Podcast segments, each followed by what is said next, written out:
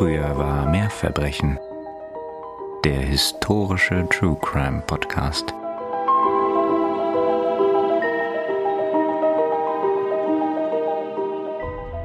Elizabeths Knochen schmerzen. Ihr ist kalt, obwohl die Augustsonne vor den Toren brennt. Doch hinter diese Mauern dringt keine Wärme, und die feuchte Kälte der Zelle würde sie ohnehin nie wieder verlassen. Da ist sie sich sicher. In ihrem schäbigen Kleid fühlt sie sich entblößt vor diesem Gerichtssaal voller Menschen, denen sie sich jetzt stellen muss. Gar nichts würde sie zugeben. Sie können fragen, solange sie wollen. Doch dann öffnet sich eine Tür.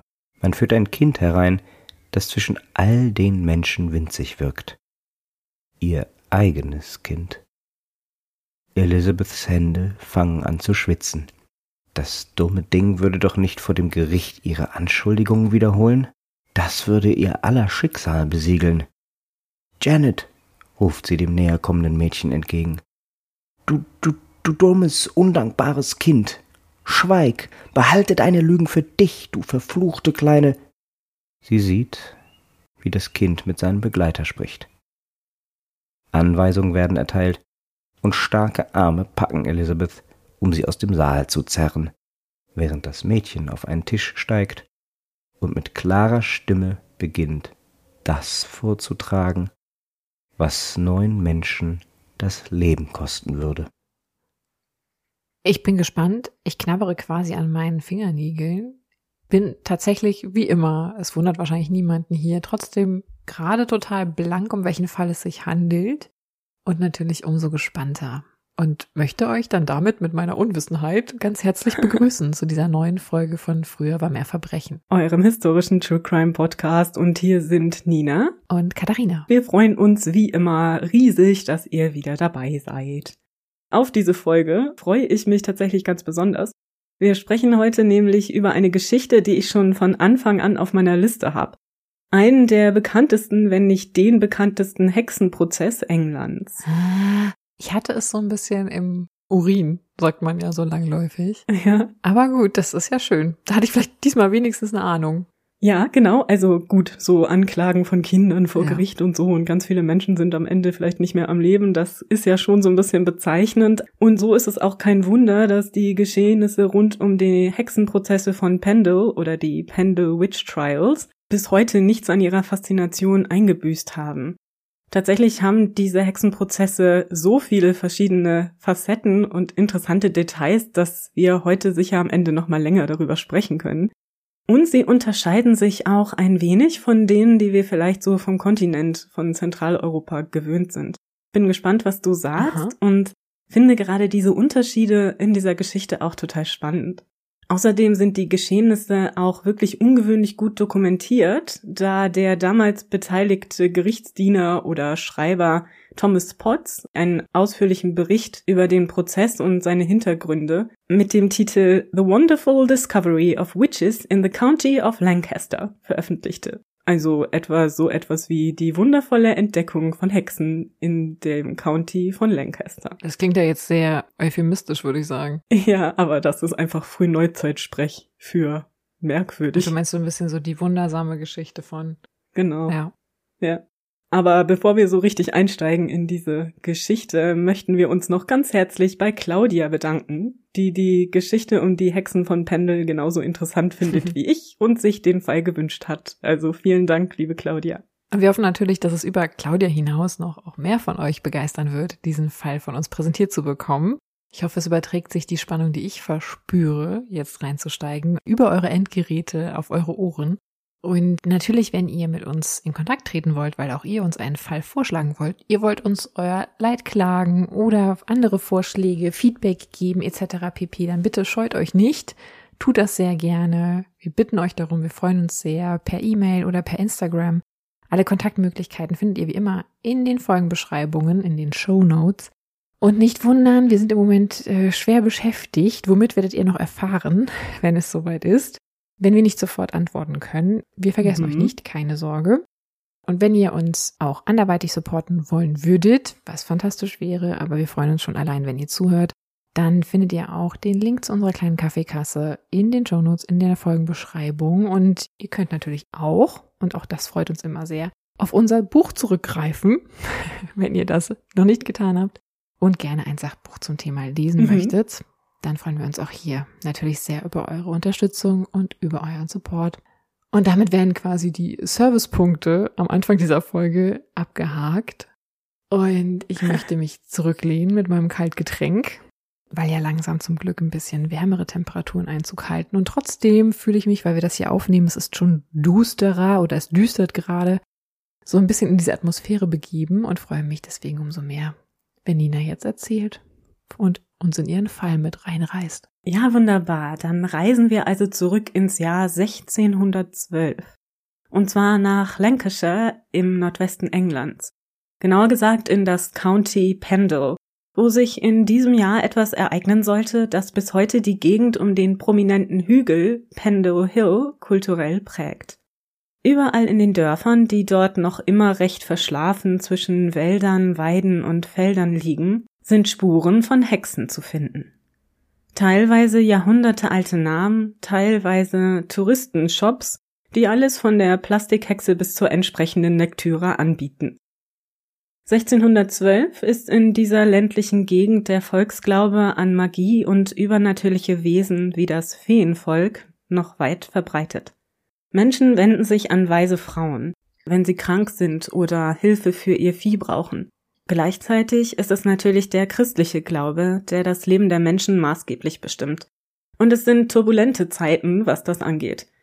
Wir haben ja schon oft über die Konflikte gesprochen, die in der Folge der Reformation zwischen katholisch und protestantisch gläubigen Menschen zu viel Blutvergießen geführt haben. Auch in England war das, wie wir wissen, der Fall.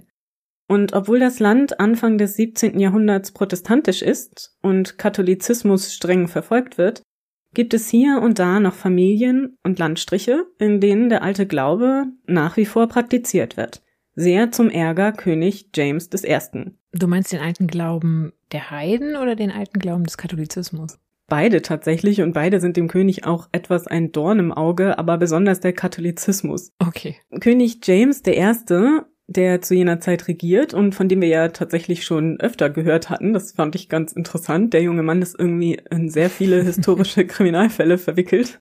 Also wenn ihr noch mehr hören wollt darüber, dann hört gerne nochmal in unsere Folge über den Tod des Thomas Overbury, Folge 42, oder die Kopenhagener Hexenprozesse, Folge 50, rein. James jedenfalls hat Zeit seiner Regierung mit katholischen Verschwörern oder solchen, die er dafür hält, zu kämpfen. Und seine Sorge ist auch nicht ganz unbegründet, wie die Pulverfassverschwörung 1605 beweist. Das ist mit Sicherheit auch ein Fall, der hier nochmal kommt, deswegen will ich nicht zu weit darauf eingehen. Lancashire jedenfalls, wo sich die folgenden Ereignisse zutragen, gilt zu jener Zeit als Gegend, in der sich der Katholizismus nach wie vor hält.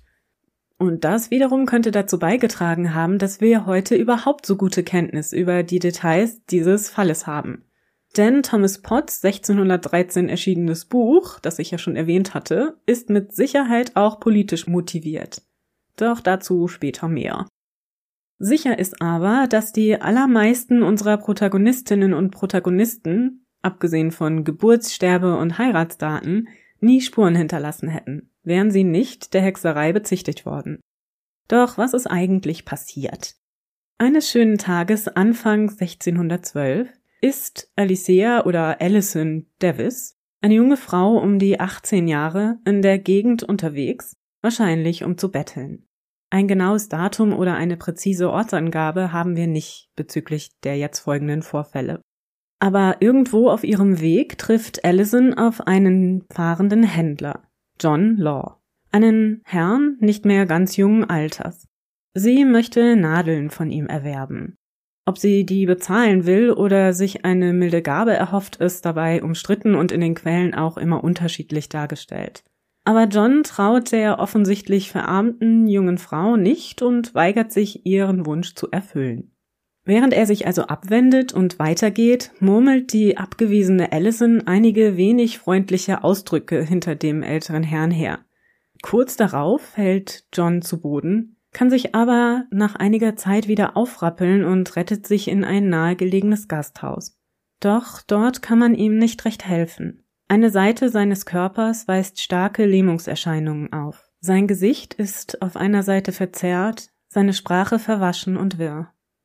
Also wenn wir das heute betrachten und diese Beschreibung, dann ist das relativ klar ein Schlaganfall.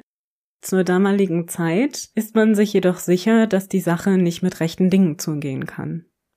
John Laws Sohn Abraham wird eilig verständigt. Der sucht, nachdem er von seinem Vater von der Begegnung mit Alison Davis gehört hat, die junge Frau auf. Man geht davon aus, dass sie den älteren Mann verflucht habe, weil er nicht mit ihr habe handeln wollen. Abraham fordert sie auf, ihren Fluch von seinem Vater zu nehmen, und Alison reagiert darauf anders, als wir es vielleicht erwarten würden. Sie eilt, und das wohl wirklich zutiefst verstört und erschrocken, sogleich an das Krankenbett des älteren Herrn, um ihn um Vergebung zu bitten. Und um das alles zu verstehen, müssen wir ein paar Schritte zurückgehen und sehen, wer Alison Davis eigentlich ist. Wie gesagt, haben wir viel mehr Informationen über die hier handelnden Personen als gewöhnlich in Hexenprozessen. Das ist wirklich ganz spannend und bietet uns auch ein interessantes Bild des frühen 17. Jahrhunderts. Allisons Familie jedenfalls ist wohl sehr arm, weswegen sie auch in der Gegend für das Betteln bekannt sind. Aber nicht nur dafür. Allisons Großmutter ist eine weise Frau. Ihr Name ist Elizabeth Southern, die man überall nur Old Demdike oder Mutter Demdike nennt. Sie bessert das Einkommen der Familie mit ihren Fähigkeiten auf. Denn wie gesagt ist der Volksglaube an Magie noch sehr lebendig. Und die Behandlung durch einen Arzt ist zu jener Zeit zudem sehr teuer und gerade für die einfache Landbevölkerung kaum erschwinglich. Also wendet man sich, wie gesagt, an weise Frauen und Männer, um Krankheiten bei Mensch und Tier behandeln zu lassen, entweder durch Zauber oder eben auch durch Naturheilmittel. Und gelegentlich interessiert man sich auch für den ein oder anderen Zauber, der Glück bringen soll oder andere positive Dinge für die Familie, das Land, das Vieh und was auch immer man sich wünschen kann. Und wir können davon ausgehen, dass der jetzt in Anführungszeichen Geschädigte die Familie kannte. Genau, also die Familie ist tatsächlich in der ganzen weiteren Gegend bekannt eben als weise mhm. Menschen. Also das war tatsächlich am Ende auch nicht nur die Mutter. Tatsächlich ist wohl die Familie von Old Demdike selbst fest von diesen Fähigkeiten überzeugt. Also sowohl von denen der Mutter als auch von den eigenen. Wir hören gleich noch davon. Sie leben alle gemeinsam in einem wohl recht schäbigen Haus, das Malkin Tower genannt wird. Das ist aber wirklich nichts Großes, sondern eher so eine, naja, Steinhütte. Außer Elizabeth Southern leben dort ihre verwitwete Tochter Elizabeth Davis und ihre drei Kinder. James, der zu jener Zeit um die 20 ist, Allison, von der wir schon gehört haben, und Janet, die neun Jahre alt ist. Ja, und als Allison nun beschuldigt wird, John Law verflucht zu haben, ist sie selbst nur allzu bereit zu glauben, dass es ihre Worte waren, die den Mann niedergestreckt hatten. An seiner Bettstatt nun beteuert sie, dass sie den Fluch nicht zurücknehmen könne, auch wenn sie es wirklich gerne täte. Während John wohl bereit ist, ihr zu vergeben, da sind sich die Quellen auch nicht einig. Das mhm. kann auch sein, dass das mehr so eine Darstellung ist, dass das Opfer so edel und gut ist, ne? Und so. Man weiß es nicht. Aber so sagt man, ist sein Sohn Abraham in jedem Fall ganz anderer Meinung. Er bringt eine Beschwerde gegen Alison Davis vor den örtlichen Friedensrichter, Roger Nowell. Der Herr ist seit zwei Jahren in diesem Amt und gilt als sehr ambitionierter Rechtsvertreter, der auch prompt eine Untersuchung einleitet. Nicht zuletzt, weil es eben nicht das erste Mal ist, dass die Davises wegen übernatürlichen Vorgängen ins Gerede kommen. Gemeinsam mit ihrer Mutter Elizabeth und ihrem Bruder James wird Allison am 30. Mai 1612 einbestellt und befragt. Die junge Frau streitet nicht ab, John Law verflucht zu haben. Aber sie geht noch weiter. Sie berichtet, dass ihre Großmutter sie habe überzeugen wollen, sich mit einem Teufel oder Geistwesen einzulassen. Dieses Wesen, von dem wir auch in der Folge über die Kopenhagener Hexenprozesse schon mal gehört hatten, würde dann alles für sie tun, also gute und schlechte Dinge Wirklichkeit werden lassen. Als Gegenleistung hierfür müsse sie es nur irgendwo an ihrem Körper an einer verborgenen Stelle saugen lassen. Das übrigens ist die Art, wie das Hexenmal entsteht. da nuckelt dieses Geistwesen an dir und dadurch bekommst du dann ein Hexenmal. So funktioniert das. Auch habe sie ihre Großmutter Old Demdike öfter begleitet, wenn sie des Nachts Zauber gewirkt habe. Hm, wissen wir irgendwas über die Umstände, wie und warum sie das so aussagt? Nein, wir wissen nicht genau, wie diese Aussage zustande kommt. Das ist wirklich in dem Fall auch ein ganz interessanter Aspekt. Denn Folter wird es nicht gewesen sein. Die ist zu diesem Zeitpunkt illegal in England. Das hatten wir ja tatsächlich auch schon mal gehört im Fall des Camden Wonders. Mhm. Aber was sein kann, ist, dass zum Beispiel mit Versprechungen oder Drohungen gearbeitet wurde, dass man irgendetwas gesagt hat, das sie unter Druck gesetzt hat. Das können wir aber nicht mehr beurteilen. Außerdem scheint sie ja wirklich an diese Fähigkeiten zu glauben. Sie scheint wirklich überzeugt zu sein, dass sie die Krankheit des alten Mannes verursacht hat. Also hatte sie vielleicht auch einfach ein schlechtes Gewissen und macht jetzt irgendwie mit so einem Rundumschlag plötzlich das Fass auf, indem sie auch ihre hm. Familie belastet. Sie sagt nämlich auch, dass sie glaube, dass ihre Großmutter aus Rache die Tochter eines benachbarten Bauern verflucht habe, worauf das Kind dann gestorben sei. Hier ist also die Beschuldigung, einen Mord begangen zu haben. Aber damit nicht genug. Sie hat auch noch so einiges über eine andere Familie zu berichten, mit der die Davises schon seit gut zehn Jahren im Streit leben. Das Oberhaupt jener Familie ist Anne Whittle, genannt Old Chattocks die einst wohl gut mit Old Demdike befreundet gewesen war. Auch Old Chattox ist eine weise Frau und in der Gegend für ihre Zauberkünste bekannt. Man sagt sogar, dass Old Chattox einmal die Schülerin von Old Demdike, also Alicents Großmutter, gewesen sei. Circa 1601 aber kommt es im Hause Davis zu einem Diebstahl, bei dem Leinen und Nahrung gestohlen werden. Die Davises sehen später einige Kleidungsstücke, die dabei entwendet wurden, an einer Tochter Old Chattoxes mhm. und beschuldigen die Whittles des Diebstahls, woraufhin eine Fehde zwischen den Familien entbrennt. Schließlich macht John Davis, der Vater von James Allison und Janet, einen Deal mit Old Chattox. Gegen eine jährliche Zahlung von Nahrungsmitteln an die Whittles würde Old Chattocks versprechen, keine Zauberei gegen sie, also die Davises, zu wirken und sie nicht zu verfluchen. Doch kurz vor den Ereignissen 1612, um die es hier in der Folge geht, leistet John Davis seinen jährlichen Nahrungsmitteltribut nicht. Und kurz darauf wird er sehr krank und stirbt. Auf dem Sterbebett äußert er den Verdacht, dass ein Fluch von Old Chattocks ihn dahinraffe infolge eben seiner Unfähigkeit, ihr die Nahrungsmittel auszuhändigen. Eine Annahme, die vor dem Hintergrund der beteiligten Familien allen sicher durchaus schlüssig vorkommt. Und nun selbst der Hexerei bezichtigt, berichtet Alison Davis all dies dem Friedensrichter Noel. Außerdem habe Old Chattocks Alisons Freundin Anne Nutter, die Tochter einer wohlhabenden lokalen Familie, durch einen Fluch getötet und zwar nur, weil das Mädchen in ihrer Nähe gelacht habe, und die alte Frau hatte das auf sich bezogen und war derart gekränkt, dass sie das Mädchen ermordete. Das seien laut Allison auch nicht die einzigen Tode, die auf das Konto Old Chattoxes gingen. Das wisse jeder in der Gegend.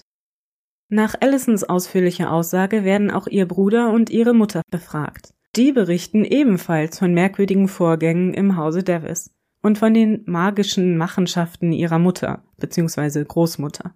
Kurz darauf, am 2. April, werden daraufhin Old Demdike, Old Chattocks und deren Tochter Anne Redfern zur Befragung vor Noel gebracht. Auch Old Demdike und Old Chattocks streiten nicht ab, mit Geistern in Verbindung zu stehen und durch sie Magie zu wirken. Doch natürlich hätten sie damit nie etwas Böses bewirkt. Vielmehr seien es die anderen, die ihnen immer wieder Unrecht getan hatten, und all die Beschuldigungen seien üble Nachrede.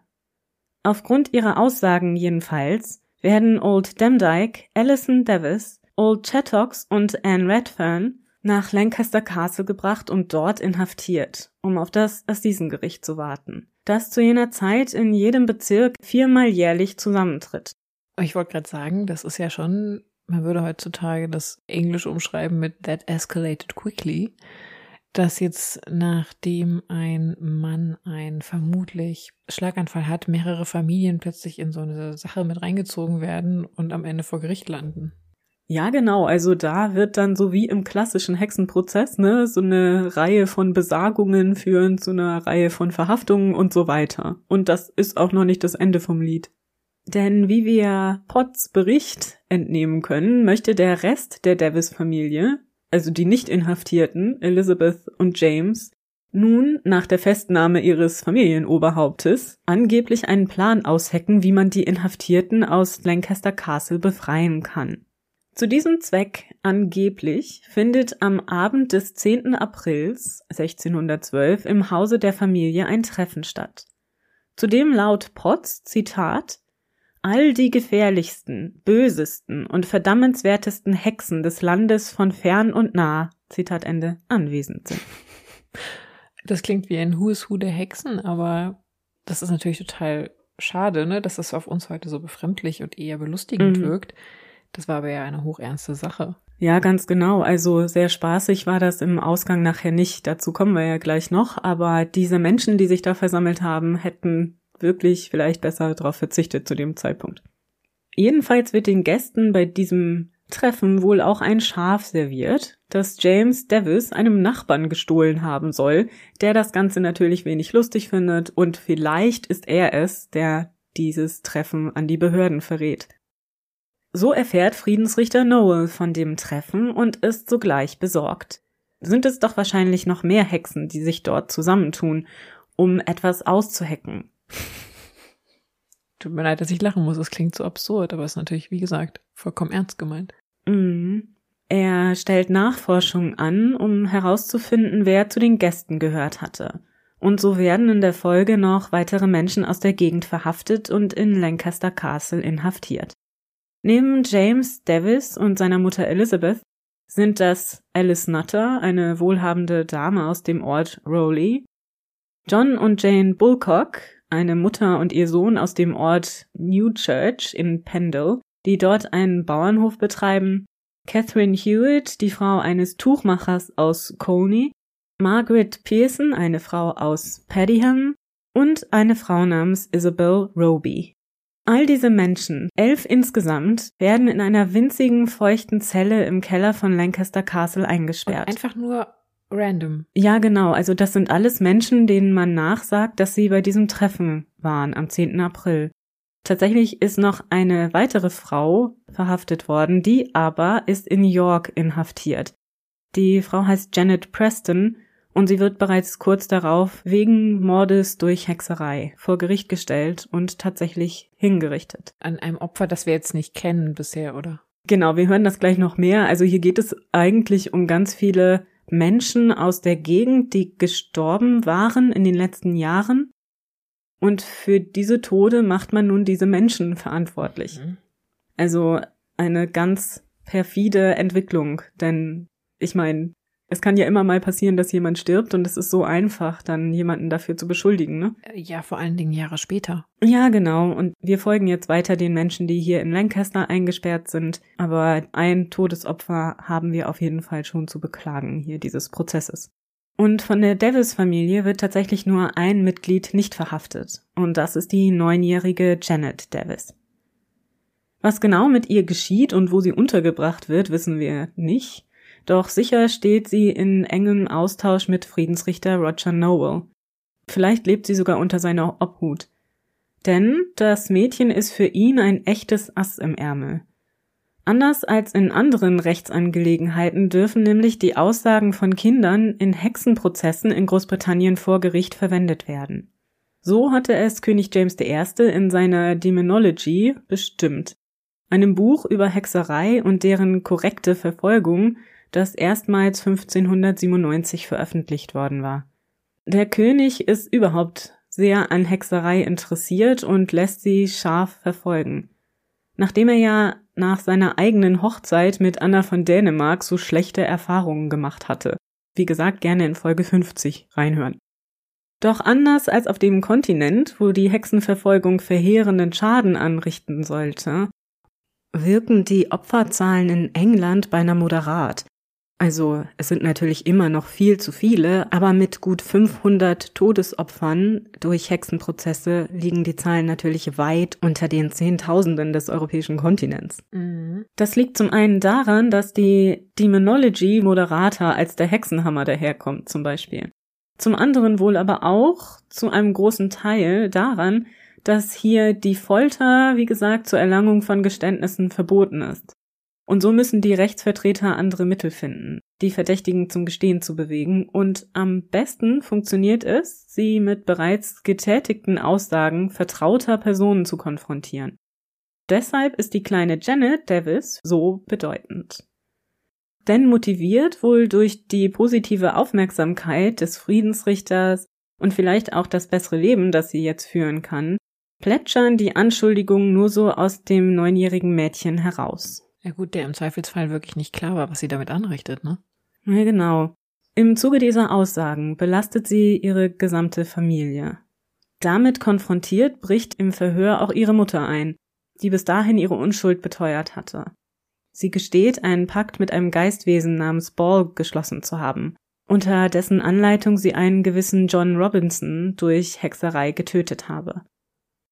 Am 18. August 1612 schließlich ist es soweit.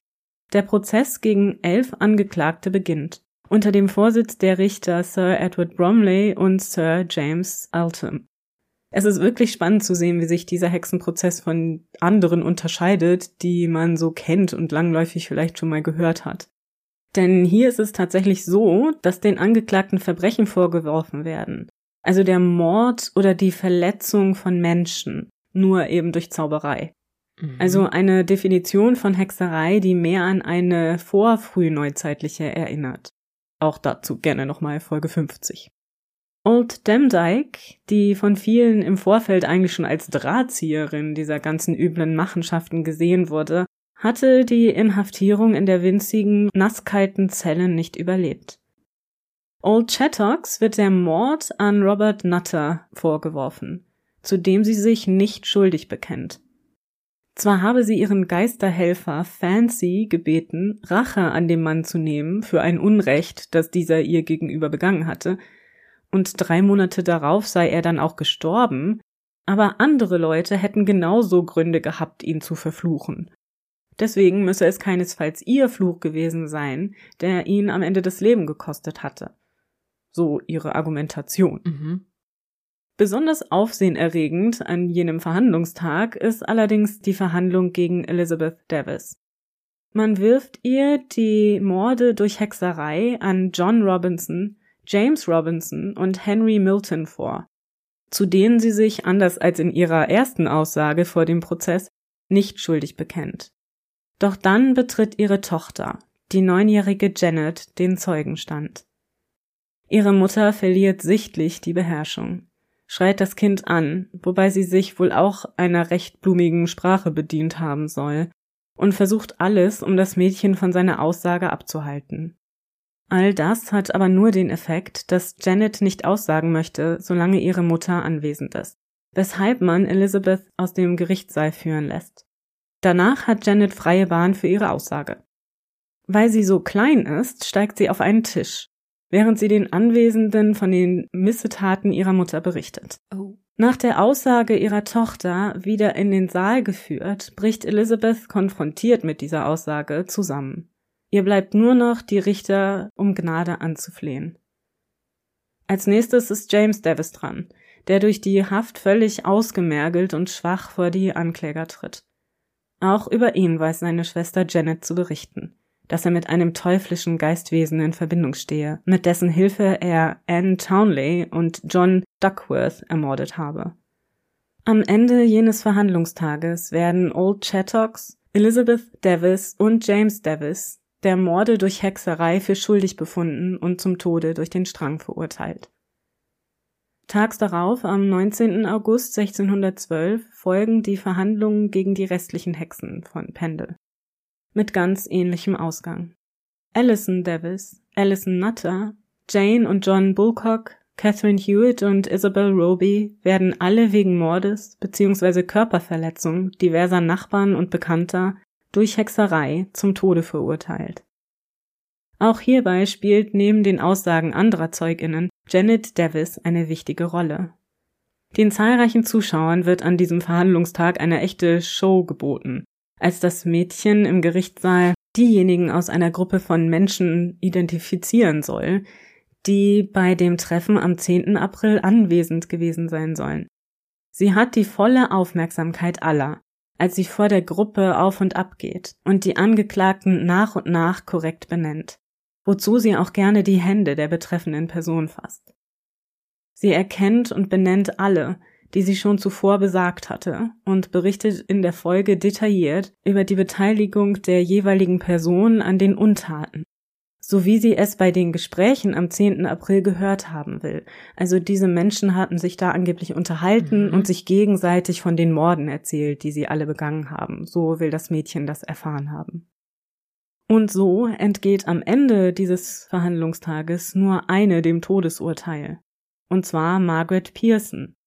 Man meint der Frau keinen Mord nachweisen zu können. Und so wird sie nur für die Ausübung von Hexerei zu viermal Pranger innerhalb eines Jahres verurteilt. Das Todesurteil an den neuen schuldig befundenen wird bereits am folgenden Tag vollstreckt.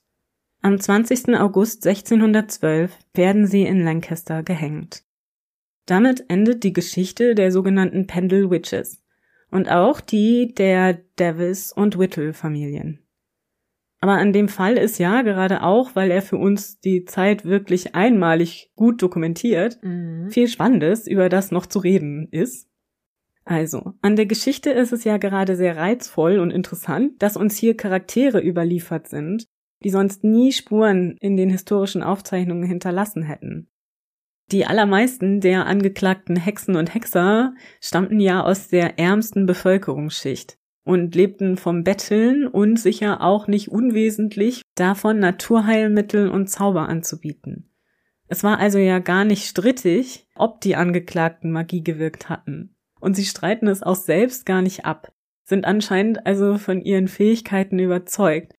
Also diese Art des magischen Denkens gehörte damals in dieser Gegend einfach zum Alltag. Aber wir sehen ja in diesem Fall, wie schnell sich so eine Profession und so ein Ruf als mhm. weise Frau auch gegen einen wenden kann, ne? Und es ist sicher auch so, dass eben dieses magische Denken, diese Wundergläubigkeit die Menschen auch ein Stück weit vorsichtig gemacht hat. Man wollte ja auch nicht sich erzürnen mit Old Demdike oder Old Chattocks, weil man ja immer befürchten musste, dass die dann vielleicht einen auch verfluchen oder so. Deswegen hat sicherlich auch so eine gewisse Angst oder so eine ja Negativverklärung gegenüber diesen Frauen dazu geführt, dass die Ereignisse so eskalieren konnten. Und außerdem ist es wohl auch das gegenseitige Misstrauen zwischen den betroffenen Familien und das Konkurrenzdenken, das natürlich dann wieder die wechselseitigen Anschuldigungen lostritt. Mhm. Denn es ist ja so, dass diese Familien wirklich, wirklich arm waren und diese Arbeit als weise Frauen ihnen natürlich ein Einkommen sicherte. Und die von ihnen, die den gefährlichsten Ruf hat, also die die größten Kräfte hat, ist natürlich auch die, die am Ende am meisten Geld verdient. Ist ja klar. Und das wollten natürlich gerne beide sein. Also beide Familienoberhäupter wollten gerne den größten Ruf mhm. als Zauberin. Das natürlich wieder unglücklich, wenn man dann wegen Hexerei angeklagt wird. Ja, also hätte ich jetzt nicht mehr betont spätestens. Nee, genau. Das würde man dann denken, aber sie haben ja sogar in den Verfahren beziehungsweise den Befragungen vorher nochmal darauf hingewiesen, wie mächtig sie eigentlich sind, ne? Und dass sie das ja tatsächlich getan haben, nur eben nicht in böser Absicht sozusagen. Und sie haben ja auch keinen ermordet, aber man hat ihnen ganz viel Unrecht getan. Ja. Also ich fand das sehr spannend. Ich habe natürlich jetzt nicht alle Aussagen genau ausführen können hier leider, denn das ist wirklich spannend, wie gut das überliefert ist. Aber ich lege euch sehr, wie immer, an dieser Stelle unsere Show Notes ans Herz, wo ich euch natürlich alle Literatur verlinke. Bitte schaut da gerne mal rein und lest euch das alles durch. Das ist wirklich toll dokumentiert. Ja, aber vielleicht haben sie es wirklich verschätzt, ne? Also vielleicht haben sie gedacht oder haben nicht damit gerechnet, dass es diese Konsequenzen haben wird, die es dann hatte. Nee, genau, das denke ich auch. Also, was ja auch ganz spannend ist, weil eigentlich sich da schon alle bewusst sein mussten, dass das jetzt nicht so besonders gut kommt. Mhm. Also, das finde ich wirklich faszinierend, wie da so eine Waage gehalten wird, weil sie konnten ja in dem Moment wahrscheinlich auch nicht sagen, ja, ich kann gar nicht zaubern. Weil das wäre ja auch blöd gewesen im Zweifel. Dann bist du halt nicht schuldig gesprochen, aber dein Einkommen ist halt auch weg. Ja, gut, es hätte natürlich schon mal gereicht, wenn sie gesagt haben, sie haben wirklich, weiß ich nicht, zufälligerweise in dem Monat, wo die Person verstorben ist, irgendwie eine Zauberblockade gehabt. Ich weiß nicht. Ja, genau.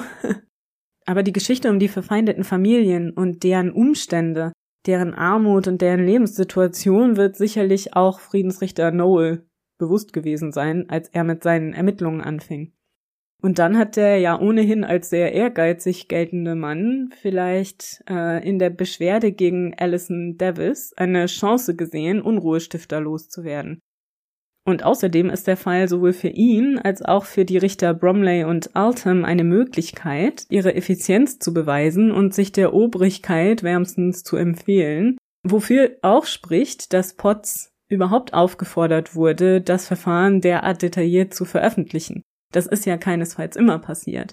Und es muss ja einen Grund dafür geben, dass das im Interesse der Rechtsprechenden lag. Natürlich müssen wir bedenken, dass dieser Bericht von Potts keine 100% zuverlässige Quelle ist, ne? Das mhm. ist ganz klar. Und das muss immer vor dem Hintergrund gesehen werden. Aber die Überlieferung all dieser Zeugenaussagen zum Beispiel hilft uns einfach schon wahnsinnig weiter, da ein genaueres Bild zu bekommen. Und es gibt ja manchmal auch so zwischen den Zeilen die Möglichkeit zu lesen, ne? Also, ja. denn wir hatten ja vorhin schon gehört, dass man in London der Bevölkerung von Lancashire gegenüber ohnehin jetzt etwas skeptisch eingestellt war, weil man ja immer noch annahm, dass die ziemlich dem Katholizismus verbunden war.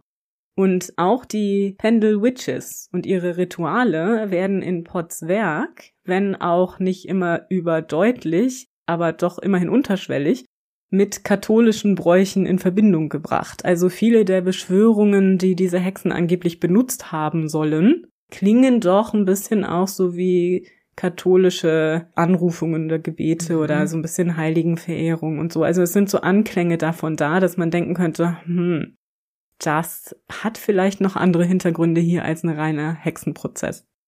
Und es ist auch ein ganz interessanter Punkt, das habe ich jetzt vorhin gar nicht erwähnt, aber bei dem Treffen am 10. April, da wollten die ja beraten darüber, wie sie die Gefangenen aus dem Kerker befreien können, ne? Und da haben sie wohl unter anderem auch gesagt, sie würden das Schloss, also Lancaster Castle, mit Schwarzpulver in die Luft sprengen und auf diese Weise die Gefangenen befreien. Das war ihnen so vorgeworfen mhm. und so von Janet Davis ausgesagt worden. Und das finde ich spannend und habe ich so auch in der Literatur gelesen, ist nicht meine Idee, weil das natürlich schon sehr erinnert an die Pulverfassverschwörung, ne? Mhm.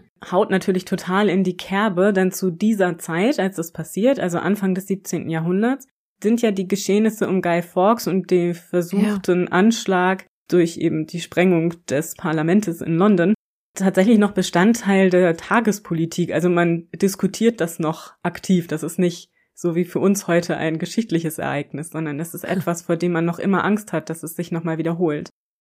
Also zusammengefasst kann man sagen, dass bei den Vertretern des Rechts hier, sei es Noel, sei es Potts, seien es die Richter, neben möglicherweise tatsächlicher Überzeugung, dass sie es mit Hexen zu tun gehabt haben, also das ist durchaus anzunehmen, ne, dass sie das auch geglaubt haben können, auch andere Motive eine Rolle gespielt haben. Vielleicht auch nur im Nachhinein, um die Hinrichtung von zehn Menschen zu rechtfertigen.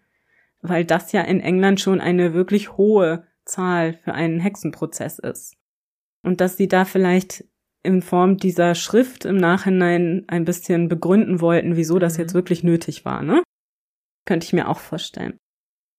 Ja, und ganz zuletzt wollte ich auch noch gerne mit dir, das hatten wir ja vorhin auch schon kurz angesprochen, darüber reden, was du von der Beteiligung von Janet Davis hältst. Also ich finde ja die Vorstellung, dass ein neunjähriges Kind durch seine Anschuldigungen elf Menschen und darunter ihre gesamte Familie das Leben kostet, das ist ja schon verstörend, ne? Ich finde eh schon verstörend, dass die Aussage eines Zeugen beziehungsweise einer Zeugin ja. dafür verantwortlich sein kann. Zeugenaussagen, wissen wir ja heutzutage, sind immer mit sehr viel Vorsicht zu genießen. Gar nicht aus Böswilligkeit, sondern weil die Erinnerung eine sehr individuelle Sache ist. Leider. Und in diesem Fall handelt es sich halt noch um ein Kind. Das heißt, hier ist ja relativ wahrscheinlich, dass sie auch Dinge gesagt haben wird, an die sie sich überhaupt nicht erinnert, sondern wo sie halt das Gefühl hat, und das kann man ihr auch nicht verdenken, einfach aufgrund ihrer Jugend, da bekommt sie eine Reaktion drauf. Sie wird ja mitbekommen haben, welche Informationen besser ankamen und welche schlechter. Diese Ja, genau. Aussage ist also meiner Meinung nach vollkommen irrelevant, dass sie aber quasi ausschlaggebend war dafür, dass dann Menschen starben, finde ich schon ein starkes Stück. Ja, genau. Ich denke auch, so wird es gewesen sein. Ne? Ich kann mir das richtig vorstellen. Da ist ein Mädchen, das ein Leben als Bettlerin geführt hat. Ne? Also Ja. ja. wirklich eine ganz, ganz arme Familie, die dann plötzlich Aufmerksamkeit bekommt von hochgestellten Herren, vielleicht da sogar mit wohnen darf, der erzählt wird, wie wichtig sie ist und wie toll sie das macht. Der auch die Konsequenzen überhaupt nicht klar sind. Genau, Also, das ist auch noch ja. so eine Frage. Also war ihr das bewusst, ne, was sie damit auslöst? War ihr bewusst, dass ihre ganze Familie dafür am Galgen landen würde? Also ich weiß es auch nicht. Ich glaube ne? nicht. Nein, ich glaube, das kannst du mit neun Jahren überhaupt nicht so überschlagen.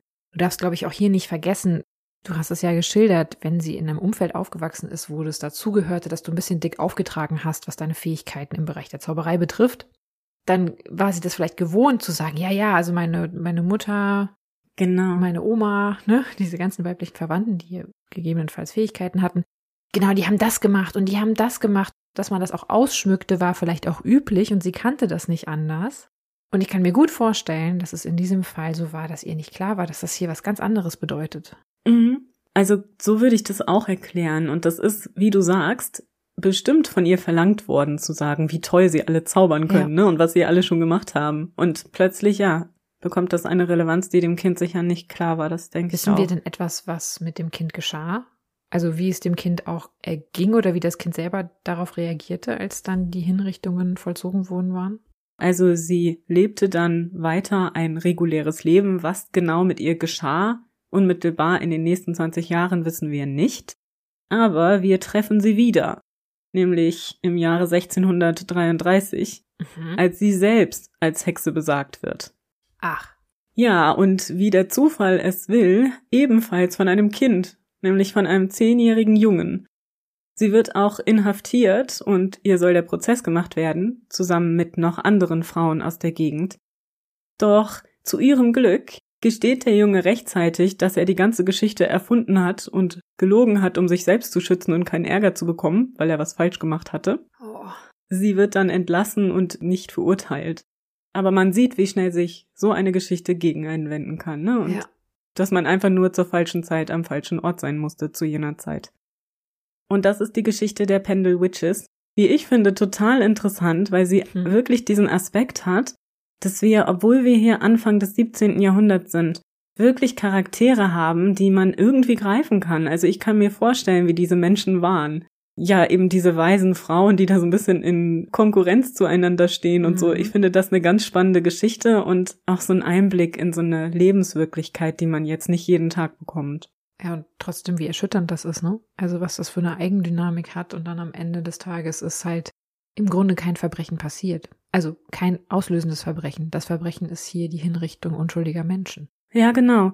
Also das zumindest ist anzunehmen. Ja. Ne? Vielleicht stimmt das ja auch alles, aber ich denke, wir sind uns alle einig, dass das wahrscheinlich nicht der Fall war. Ja.